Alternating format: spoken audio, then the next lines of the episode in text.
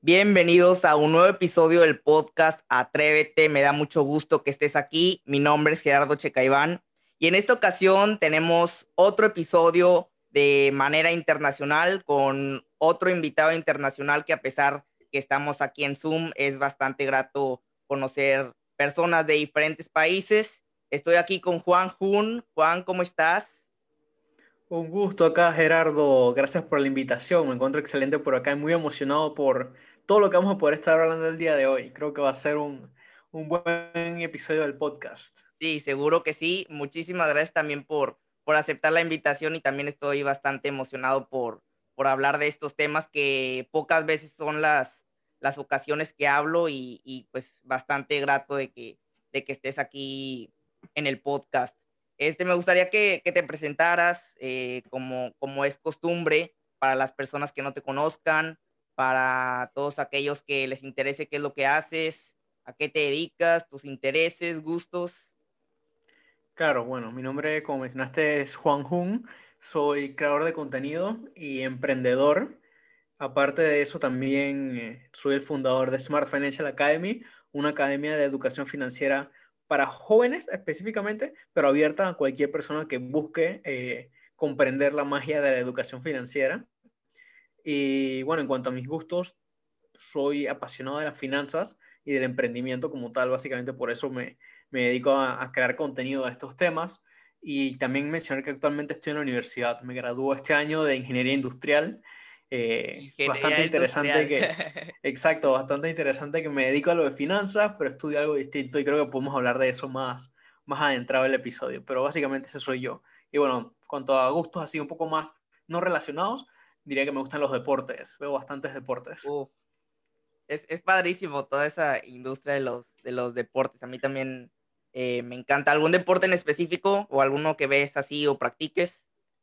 Este, bueno, los que más veo son fútbol, fútbol americano y baloncesto. Ya está, ya está. ¿Cuántos años tienes? Tengo 22, 22 años. 22 años, nos llevamos sí. tres años. Tres. Yo, yo tengo sí. 19, exacto, exactamente. Ahorita que tocaste el, el tema, me pareció bien empezar con ello, de que estudias una ingeniería, igual que yo, y estás bastante involucrado en estos temas de, de educación financiera. Primero que nada, ¿cómo, cómo nació esa idea de empezar a, meterte en conceptos financieros cuando lo que estudias es totalmente diferente? Bueno, te digo que en realidad yo, yo a los 18, que yo empecé a buscar como mi carrera universitaria, no sé qué, yo ya sabía que quería, o sea, me apasionaban las finanzas. Entonces comprendí que el tema de finanzas era algo que yo podía aprender por mi cuenta. Entonces dije, no voy a ir a la universidad para aprender algo que yo sé que puedo aprender por mi cuenta porque me apasiona. Entonces decidí tomar una carrera que me complementara con, con lo que yo aprendería de finanzas, que eventualmente llegué a aprender. Y elegí que ingeniería industrial era una, un, campo bastante abierto y que congeniaba bastante con lo que es finanzas. En cuanto a cómo nació esa pasión por finanzas, te diría que yo de los como a los 13 años, empecé a decir que quería ser millonario. Básicamente, sí, obviamente relajo, decía, a los 16 voy a ser millonario. Llegaban los 16, no era millonario, y decía, a los 18 voy a ser millonario. Llegaban los 18, no era millonario. y ahí fue como más o menos cuando me di cuenta, hey, pero así, yo tengo esta meta, o sea, quiero que deje de ser un sueño y empiece a ser como una meta. Y dije, tengo que hacer algo al respecto si quiero eventualmente llegar a lograr eso, ¿no? Y, y, casualmente ahí mismo a los 18 me leí un libro que siempre andaba por aquí por mi casa, Padre Rico, Padre Pobre, una versión ah, sí. viejísima que tenía aquí mi papá en la casa de hace mucho rato. Y dije, bueno, voy a aprender un poco. Me lo leí y creo que eso fue como el punto en que se me abrieron los ojos a tantas cosas que no comprendía, llegaría a comprender y, y pasaría a estudiar en los próximos años, de los 18 hasta ahora los 22, son cuatro años que he estado aprendiendo de finanzas bastante autodidacta por, por mi propia cuenta, pero sí, ese libro fue básicamente el que como que me abrió los ojos.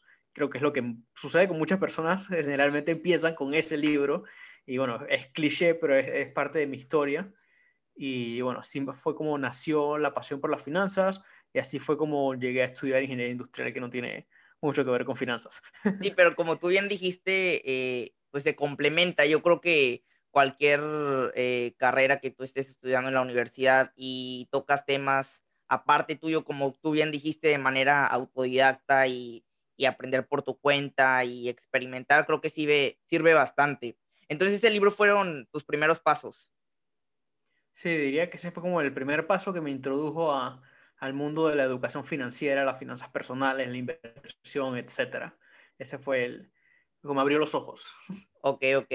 Y, te, te, preparaste, tomaste cursos, te informaste, por ahí eh, yo creo que hubo alguna inspiración de alguna persona, de algún youtuber. ¿Y, ¿Y cuándo fue ese momento en que llegó, en que decidiste, pusiste, te clavaste bien y dijiste, quiero hacer mi primera inversión? Bueno, mi, mi, primera inversión, si te hablo de ello, bueno, ok, echándonos para atrás, sí, me empecé a educar, obviamente, empecé a, en YouTube, yo creo que YouTube es una muy buena herramienta para aprender, empecé a leer libros, tomar algunos cursos, eh, consumir la mayor cantidad de conocimiento que pudiese con los recursos que tenía disponibles. Ahí después, dentro de un, era como un, un webinar, no era un webinar, era un evento como de, que duró varios, varios meses, de emprendimiento. Como un pequeño congreso. Sí, era, sí, eh, no diría congreso porque era, era, era una actividad que duró unos cuatro meses más o menos. Ah, ok. como una incubación de emprendedores, diría, una ah, incubación de emprendedores. Y ahí uno de los, de los días que, del evento, pues vino un, el CEO y fundador de una plataforma acá en Panamá de crowdfunding en, en facturas por cobrar era una oportunidad de inversión y nos comentó al respecto y nos dijo que se podía empezar a invertir con 50 dólares. Yo para ese momento no, pues tenía que 19, tampoco tenía mucho dinero. Eh, y fue como que, wow, esto es una, parece una buena oportunidad, se ve, se ve legit, o sea, estaba, está regulado por la Superintendencia de Bancos de Panamá. Eh, o sea, tenía todas sus regulaciones, parecía bastante seguro. Era un, producto, un servicio de acá de Panamá, local, así que me interesó bastante. Tenía un punto de entrada de 50 dólares. Definitivamente que había ahorros para, para poder empezar. Y ahí fue donde em, em, empecé con mis primeros 100 dólares de inversión, wow. que, que me, llamó la, la, la, me llamó la atención en ese entonces. Y ahí ya fui viendo otros productos financieros en los que puedo invertir, otras plataformas, etcétera. Pero eh, esa fue mi, mi primera inversión. Entonces fue en crowdfunding. Sí, exacto. ¿Y, y te surgió así como, como algún miedo o, o, qué va a pasar? ¿Cuál fue el, el resultado de esa inversión? Eh, ¿Qué te dijeron tus papás? Eh, ¿Estás loco? ¿Cómo vas a invertir tanto dinero en, pues en algo que pues apenas vas empezando? No, la verdad, e-, ellos ya saben que yo había estado estudiando y que siempre tuve ese interés por las finanzas. Así que ellos solo me decían que estuviera pendiente al respecto de eso, pues que no, que estuviera ahí viendo periódicamente cómo iban esas inversiones, que no lo dejara así a la deriva y que, y que me asegurara de que todo iba bien, pues. Y, yo definitivamente, obviamente, cualquier persona creo que con sus primeras inversiones está ahí como todos los días viendo qué pasa. Y así pues, eh, así mismo era yo, obviamente al principio, después de un rato ya me fui calmando, pero fue agregando más capital, invirtiendo más, obviamente más, más controlado, con más conocimiento y todo esto. Pero no diría que, que tú estuve como nervioso ni nada por el estilo. Yo sabía lo que me estaba metiendo, conocía los riesgos, creo que eso es muy importante a la hora de invertir. Conocer los riesgos, saber que cuando tú inviertes tu dinero, tú básicamente lo estás poniendo en riesgo y puedes llegar a perderlo. Ya sea muy alto o bajo. Exacto. Pero y, está en riesgo tienes que ponerte cómodo con esos riesgos, pues. Si es demasiado riesgo, tal vez no estés cómodo, entonces es una señal de que no deberías invertir. Yo, con todas mis inversiones, yo siempre estoy cómodo con lo que hago. Creo que eso es una parte importante de todo esto de inversión. Me identifiqué mucho, mucho contigo cuando dijiste que, que recién empezando estabas ahí, este, o, o, suele pasar en la mayoría de las personas que está ahí checando la aplicación o donde estás invirtiendo y que subió tantitito, que bajó alguna, algunos movimientos extraños. Este, yo estuve eh, operando eh, en un simulador en, en, unos brokers que están aquí, que se manejan aquí en México. Uno se llama eToro y, otros, y, y el otro es Plus 500.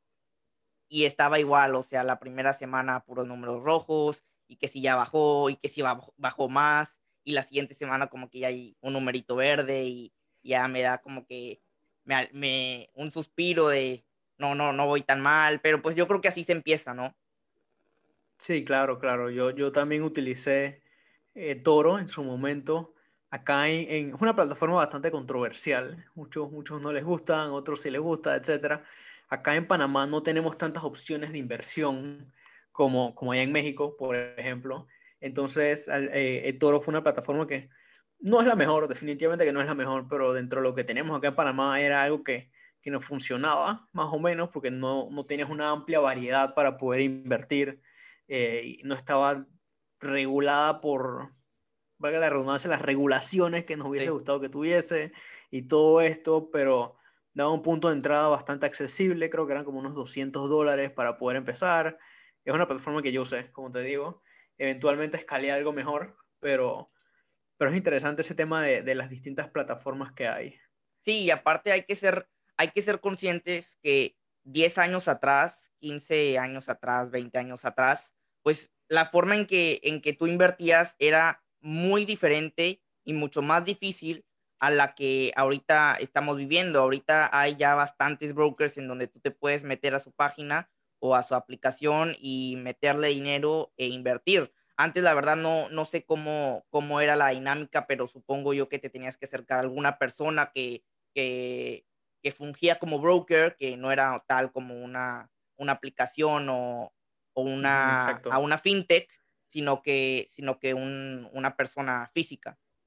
Sí, antes era, era con las casas de valores y era carísimo, era muy caro poder, poder estar en esta industria y empezar a invertir.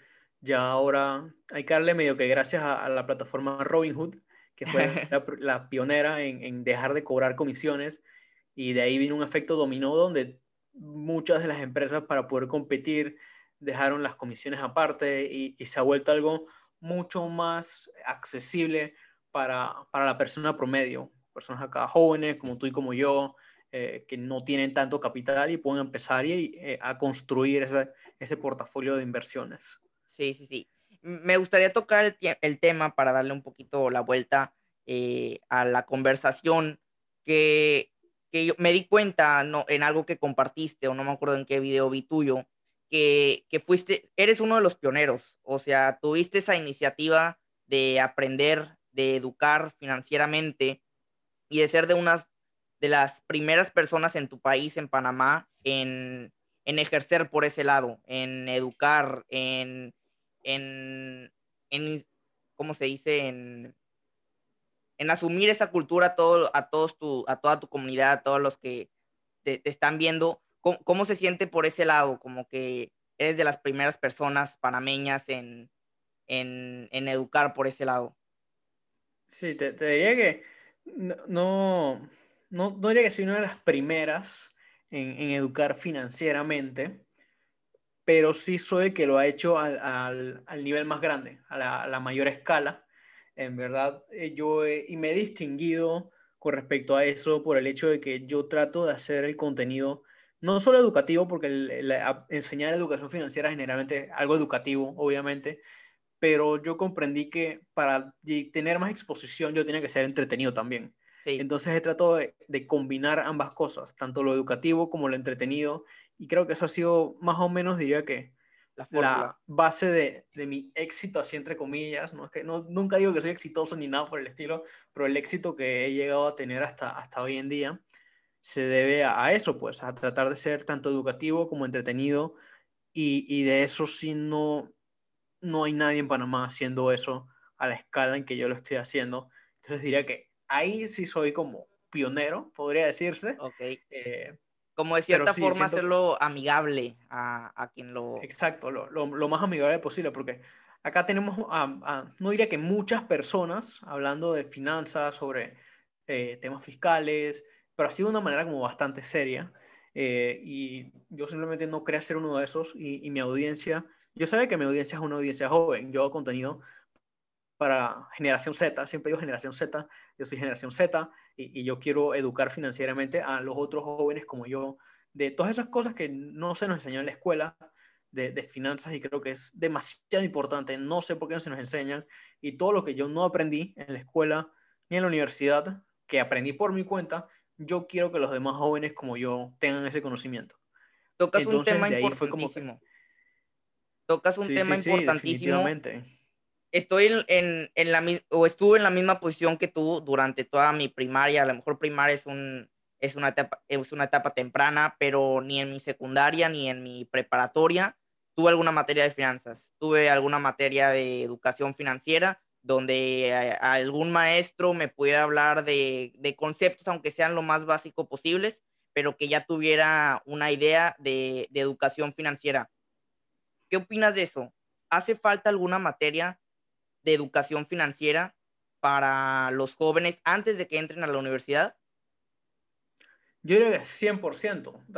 no, bueno, no diría que, que hay una necesidad, pero siento que sí, al menos se debería de impulsar más. No sé, si se quisiese meter una materia en un currículum escolar, sería perfecto. Honestamente sería perfecto. Pero si eso es algo muy extremo a lo cual no se pudiese llegar, y sí se puede llegar, sé que sí, pero siento que se podría llegar al menos con impulsarlo un poquito más, que la escuela haga un curso o que se den seminarios cada cierto tiempo, algo así, pues empezar como con, con pasos de bebé, y eventualmente tal vez cada que haya una materia en el pensum escolar de esos temas, pero siento que el simple hecho de poder impulsarlo es bueno. Y, y a veces siento que, por ejemplo, muchos de los que más impulsan esta educación financiera vienen siendo los bancos, creo que, al menos acá en Panamá, creo que los bancos tienen una obligación de tener programas de educación financiera, pero no, los bancos no se van a esforzar tanto en, en ayudarte a ti como tal. Los bancos al final del día buscan la beneficio, el beneficio del banco, que no, no siempre va alineado al beneficio de, de los clientes, en este caso, pues acá nosotros las personas. Entonces siento que, que, tiene que ir un poquito más allá y al menos empezar a impulsarlo es algo bueno y que siento que se debería hacer mucho más. Sí, concuerdo, concuerdo mucho contigo. Y aparte es impresionante y da mucho gusto ver a jóvenes, supongo que te han llegado varios mensajes de 15 años, de 16 años, 17 años incluso. Imagínate que hasta de 12 años, yo creo que con, TikTok hay, hay tantos jóvenes que se han, que se han vuelto que se, como que les plantea la semilla de, de wow, esto de finanzas, ¿qué es? Eh, a los 12 años, y a los 12 años que me han escrito, ¿ok? Escrito. A lo mejor hace 5 o 6 meses ya traían esa espinita de quererte mandarte mensaje y se atrevieron.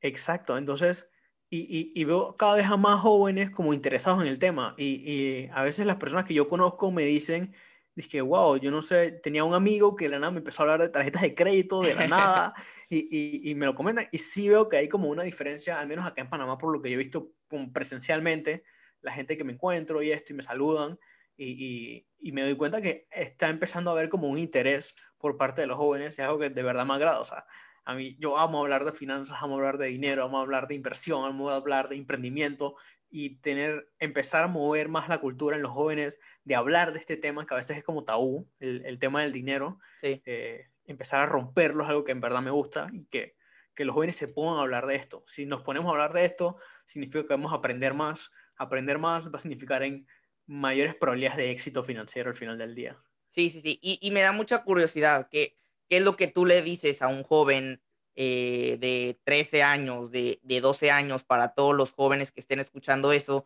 ¿qué les dices? Eh, primero, enfócate en tu educación, eh, prepárate, nútrete de todos los temas antes de pasar a, a invertir, porque también hay ciertos límites de que si eres menor de edad, de que tus papás, pues, aún no te dejan meterte en, esa, en, eso, en esos conceptos. ¿Cuáles, ¿Cuáles son tus recomendaciones?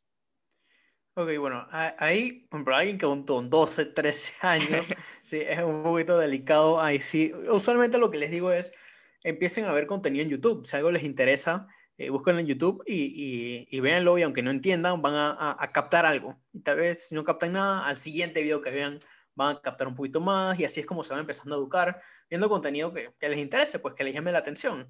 También les digo que ya un poquito pues, más grandes, que intenten ahorrar, obviamente ahorrar creo que es la, la, enseñanza financiera que le enseñan a todo el mundo y que todo el mundo se queda ahí como en esa parte de ahorrar y no llegan a los otros pasos, lo cual después yo digo, ahorra, pero ahorra para invertir.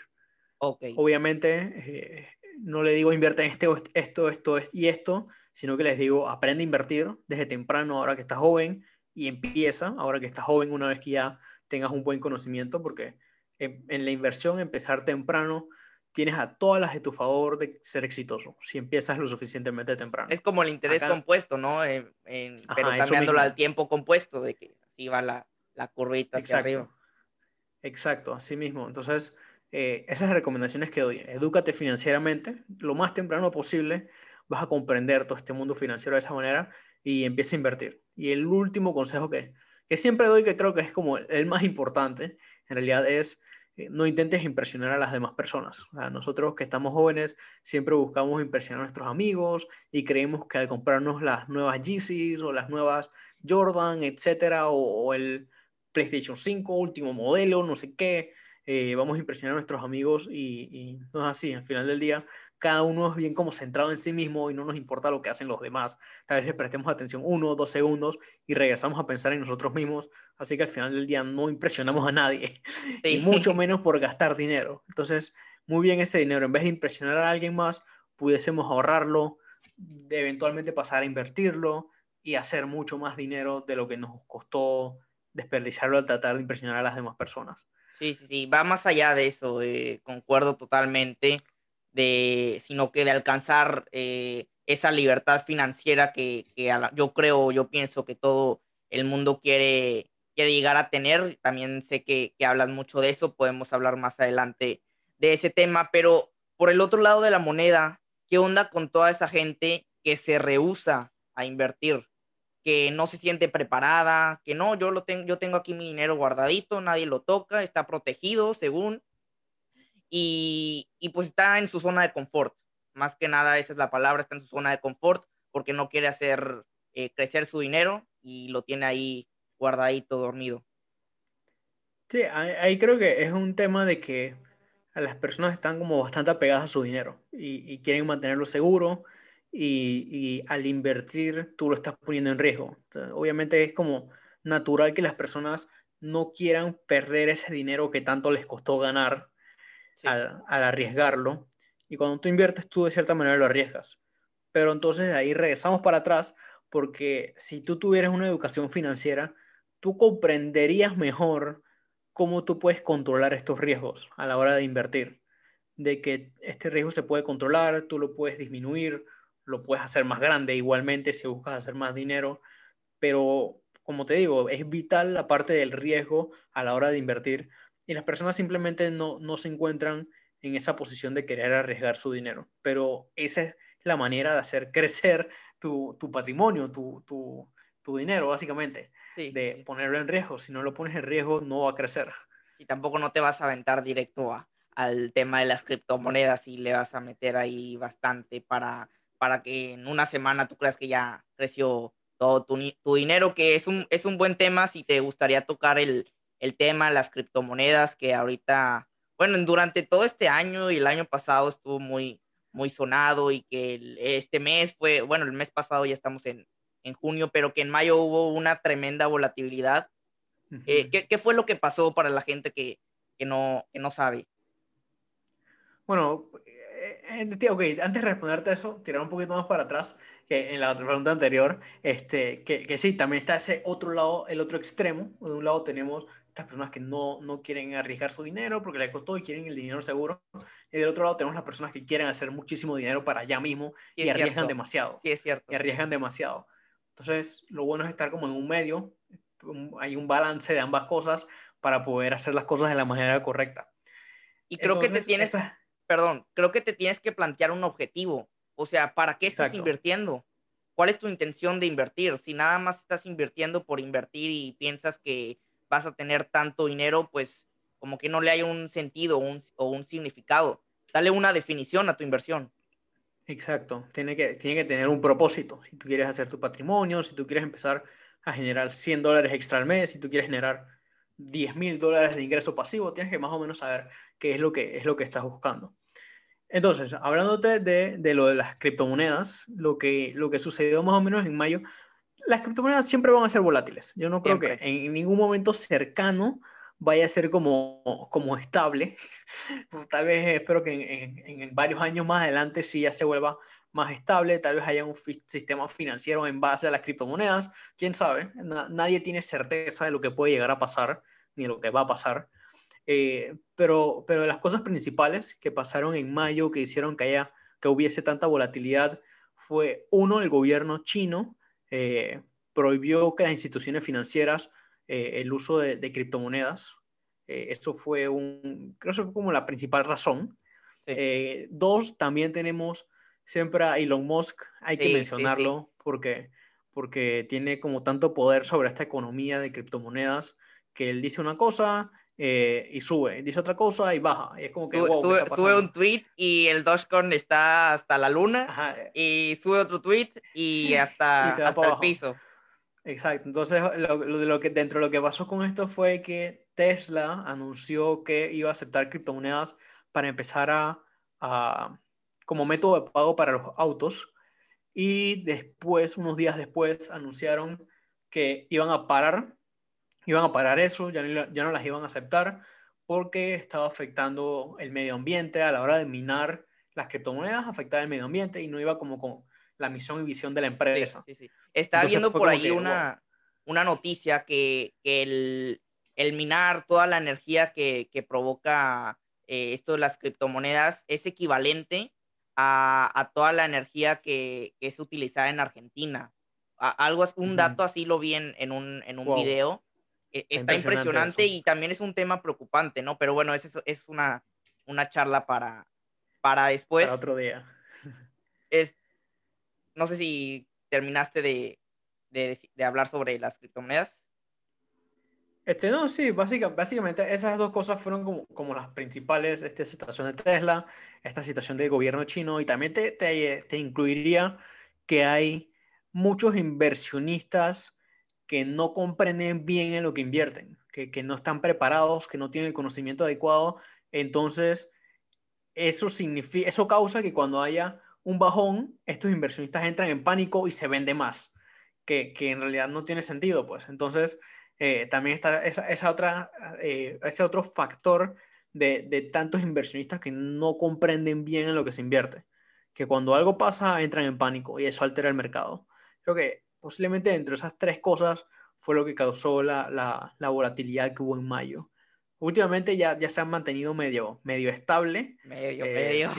sí, siento yo que, que, pronto va a empezar a subir eh, de vuelta el mercado, pero por ahí como siempre, va a seguir siendo así por, por probablemente varios años, así que hay que como que ponerse el cinturón y aferrarse a, a, lo que se está viendo en el mercado. Y, y mi recomendación en cuanto a criptomonedas siempre es no inviertas dinero en este mercado si tú no lo estás dispuesto a perder. Exacto. Y, te lo pongo de la otra manera, solo invierte dinero que estés dispuesto a perder en criptomonedas, porque al final del día esto es algo relativamente nuevo todavía, no se sabe para dónde va. Eh, literalmente el día de mañana esto puede, algo puede pasar y dejan de existir las criptomonedas, quién sabe, y tú pierdes todo tu dinero. Entonces, mírenlo de esa manera, solo invierte dinero en criptomonedas que estés dispuesto a perder.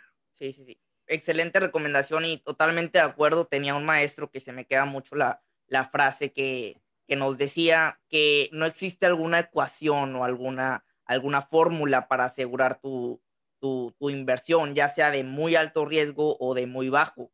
Eh, como tú bien dijiste, sea la inversión que sea, estás poniendo en riesgo ese, ese dinero. Este, y pues bueno, yo creo que también es importante establecerte en una posición. Sé que, por ejemplo, puedes estar en una posición de, de swing trader, de position trader, que si es a largo plazo, que si es a corto plazo. Hay, hay bastantes eh, posiciones y bastantes formas de invertir que, que creo que es bueno eh, informarse y prepararse. Quisiera tocar un poco el tema, ya dejando el lado de las inversiones, de tu emprendimiento, de tu, de tu academia, que ahorita estás desarrollando y que estás haciendo crecer. Platícanos un poco de cómo empezó y cuál, cuál es el estado actual y cuáles son como que tu visión a largo plazo con ese, con ese negocio, ese emprendimiento. Claro, yo, yo, Smart Financial Academy es una academia, como mencioné al principio, academia de educación financiera para jóvenes. Yo en mi mente quiero que sea una plataforma totalmente dinámica, que hayan distintos tipos de contenido. Obviamente el contenido premium como pagado, pero también contenido básico. Quiero que haya eh, como actividades eh, cosas dinámicas, que haya eh, quizzes, que haya un poco de todo, pues, videos interactivos, de todo. Creo que es algo súper eh, en lo que tú te puedas indagar bastante, puedas indagar bastante. Casi, casi que una plataforma de educación, ¿no?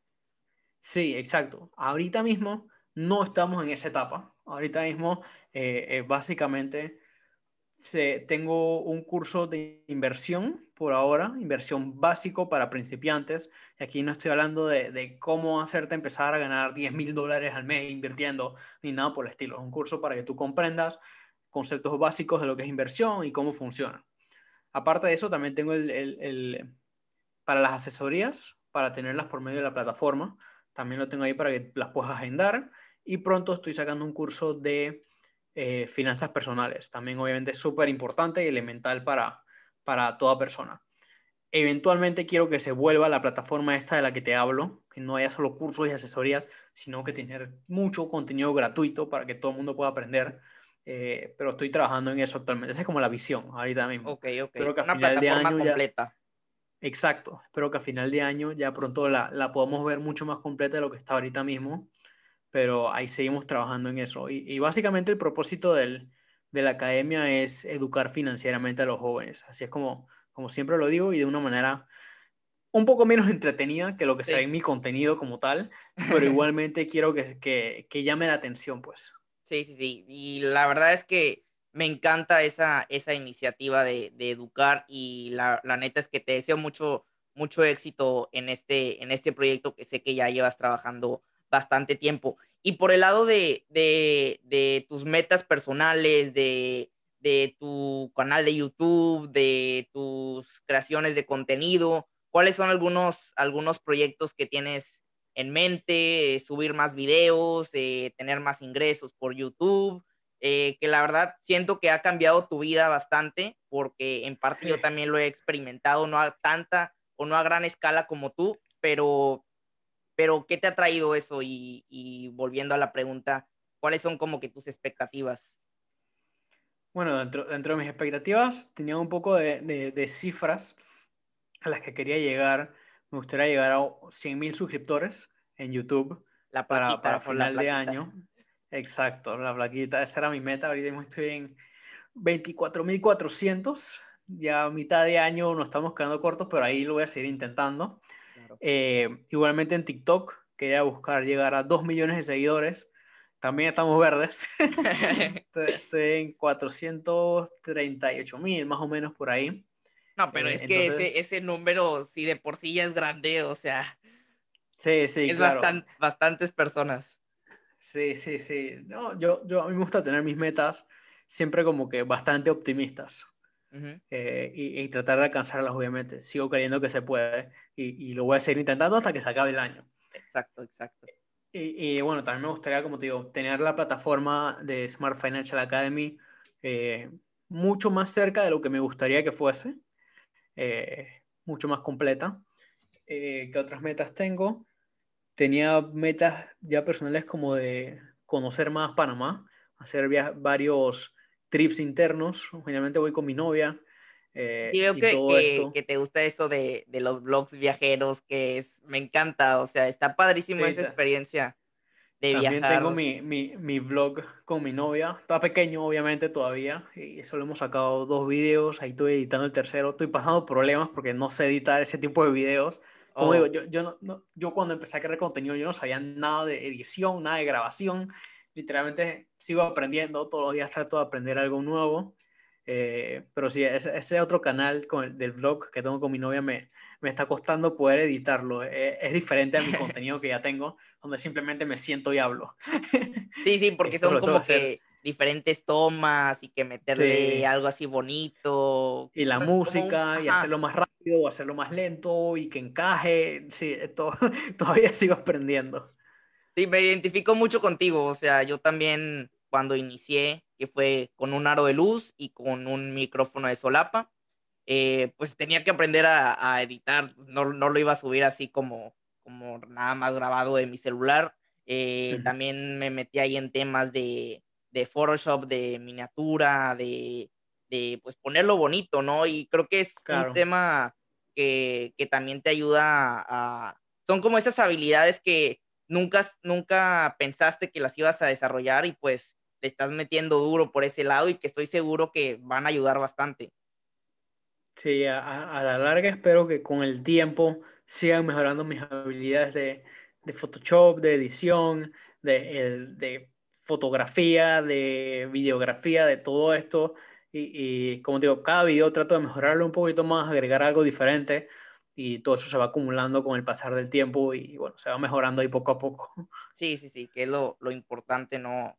Mejorar, aunque sea un por ciento, pero volvemos otra vez a lo del interés compuesto, mejora compuesta, eh, uno y uno y uno, uno, y vas mejorando y vas mejorando y vas mejorando. Ya para, para cerrar, este, quisiera, quisiera que te pusieras a pensar quién era Juan Jun antes de empezar a crear contenido. Y quién es ahora Juan Jun en este momento, de todo ese proceso, todas las experiencias que has vivido, invitaciones a salir en la tele, a lives, a dar alguna conferencia, algún webinar, en, esta, en ser ponente, en participar con diferentes personas que, que se dedican al mismo nicho. ¿Cuál ha sido todo ese, ese proceso y esa experiencia? La verdad es que antes de empezar el contenido, yo tenía ciertas metas, no estaba muy, muy claro en cómo lograr las metas, qué era lo que iba a hacer, qué era lo, lo que tenía el futuro para mí. Y, luego cuando ya me decidí que iba a empezar a crear contenido, fui armando un plan para lo que, lo que quería hacer. Ya, ya futuro, ya lo tengo mucho más visualizado, sé lo que quiero, sé más o menos cómo llegar a lograr eso que quiero. Entonces te diría que eso, fue, eso ha sido como la principal diferencia de, del Juan antes de empezar a crear contenido y del Juan ahora que crea contenido. De, tengo, tengo una visualización más clara del camino a seguir. Eso es lo, principal que te diría. Ok, ok. Y, y, se nota, o sea, aunque estemos no sé cuántos kilómetros de distancia, se nota esa, esa pasión y esas, esas metas que, que quieres lograr y, y estoy casi seguro que una de ellas es todo esto de la libertad financiera y, y pues te deseo mucho éxito en, en tu proyecto y en todas esas ideas que, que traigas en mente y que, que, no te dejen dormir. ¿Algo más que, que, quieres, que quieras agregar, que quieras aportar aquí al podcast? Este, sí, al final del día yo siempre doy dos consejos. Uno, empiezan a crear contenido, de verdad que no se van a arrepentir de lo que sea que a ustedes les guste, no importa que sea, hagan contenido, van a ver cómo cambia su vida.